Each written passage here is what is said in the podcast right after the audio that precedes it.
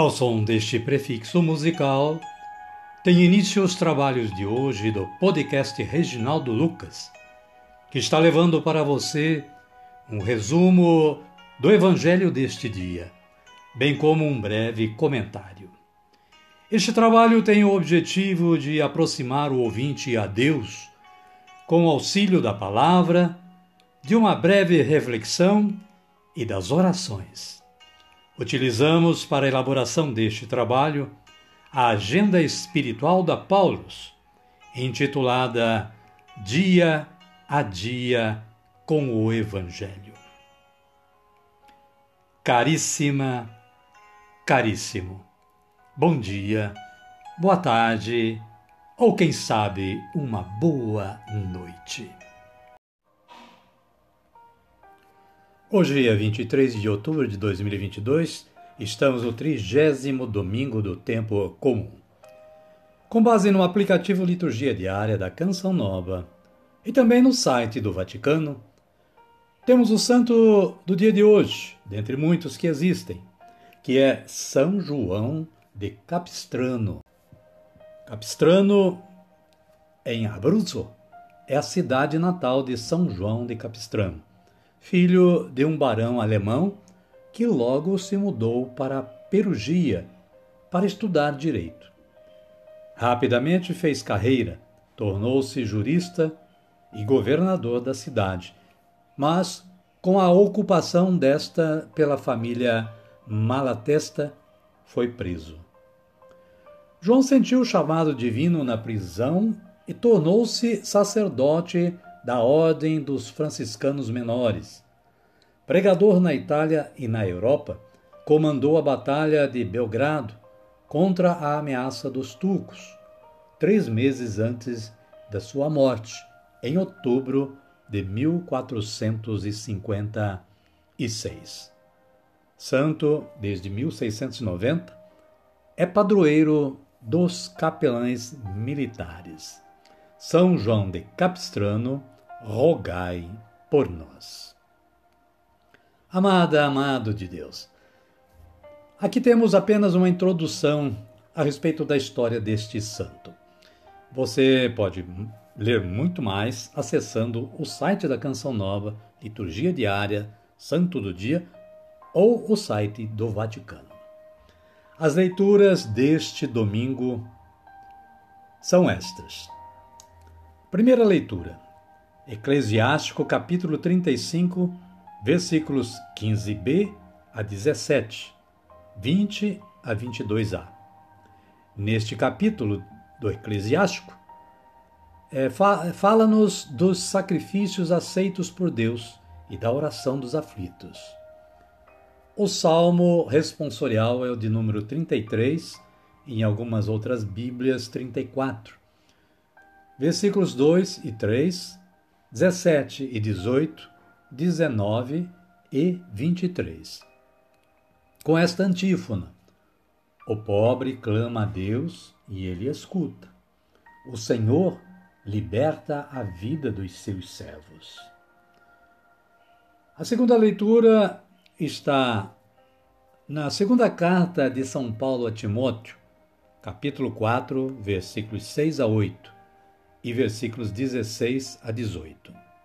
Paulo está à espera do sacrifício e dá as últimas recomendações a Timóteo. E o Evangelho de Jesus Cristo, narrado por Lucas, está no capítulo 18, versículos 9 a 14. Jesus conta a parábola do fariseu e do publicano. O versículo 14b assim se expressa: Eu vos digo que este desceu para casa justificado ao contrário do outro. Porque todo aquele que se eleva será humilhado, mas o que se humilha será elevado. Amém, querida? Amém, querido? Então vamos orar. Vamos pedir a força do Espírito Santo de Deus, dizendo assim: Vinde, Espírito Santo, e enchei os corações dos vossos fiéis, e acendei neles o fogo do vosso amor. Enviai o vosso Espírito, e tudo será criado, e renovareis a face da terra. Oremos. Ó Deus, que instruístes os corações dos vossos fiéis com a luz do Espírito Santo, fazei que apreciemos retamente todas as coisas, segundo o mesmo Espírito, e gozemos sempre da sua consolação. Por Cristo Senhor nosso. Amém. Agora sim, fortalecidos com o Espírito Santo de Deus, vamos dar continuidade ao nosso trabalho de hoje. Convido a você que está aí na sintonia do podcast Reginaldo Lucas a acolher o Santo Evangelho ouvindo este cântico de aclamação.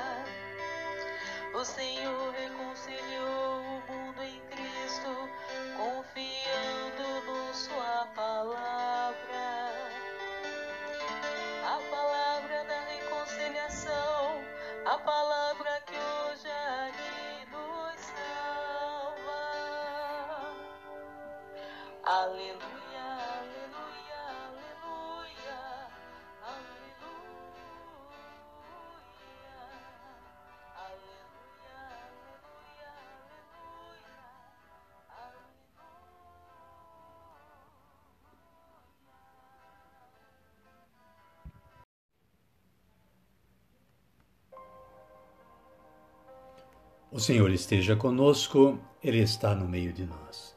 Evangelho de Jesus Cristo segundo Lucas. Glória a vós, Senhor. Capítulo 18, versículos 9 a 14. Jesus contou esta parábola. Dois homens subiram ao templo para rezar. Um era fariseu e o outro era cobrador de impostos. O fariseu em pé rezava assim no seu íntimo: Ó oh Deus, eu te agradeço, porque não sou como o restante dos homens, ladrões, injustos, adúlteros, nem como este cobrador de impostos. Faço jejum duas vezes por semana e pago o dízimo de todos os meus rendimentos. O cobrador de impostos ficou à distância e não ousava sequer levantar os olhos ao céu. Ele batia no peito, dizendo: Ó oh Deus, tem piedade de mim, pecador. Eu lhes digo: este último desceu para casa perdoado, mas o outro não. Pois quem se exalta será humilhado, e quem se humilha será exaltado. Palavra da salvação. Glória a vós, Senhor. Amada, amado de Deus, o breve comentário da Paulus fala que o evangelho de hoje continua o tema da oração e nos ensina o modo de fazê-la. A parábola apresenta dois modos de dialogar com Deus: o do fariseu e do publicano. O primeiro é presunçoso, elenca suas qualidades e despreza os outros. O segundo é humilde, reconhece suas fraquezas e misérias. Pela descrição, o fariseu era homem correto, honesto, fiel, observante dos mandamentos. Pensava ter méritos diante de Deus. O problema dele era sua arrogância, o julgamento negativo e o desprezo dos outros. O comportamento com o próximo revela nosso relacionamento com Deus. O publicano era cobrador de impostos, colaborador dos romanos e odiado pelos judeus, mas reconhece sua pequenez e a grandeza e misericórdia de Deus. Ninguém pode se considerar justo a ponto de ter méritos diante de Deus e desprezar os outros, considerando-os inferiores. Amém, querida? Amém, querido? E a minha oração de hoje é assim: Jesus, Senhor Jesus, Livrai-me de ser presunçoso, dando-me a graça da humildade, do arrependimento e da reconciliação convosco. Amém.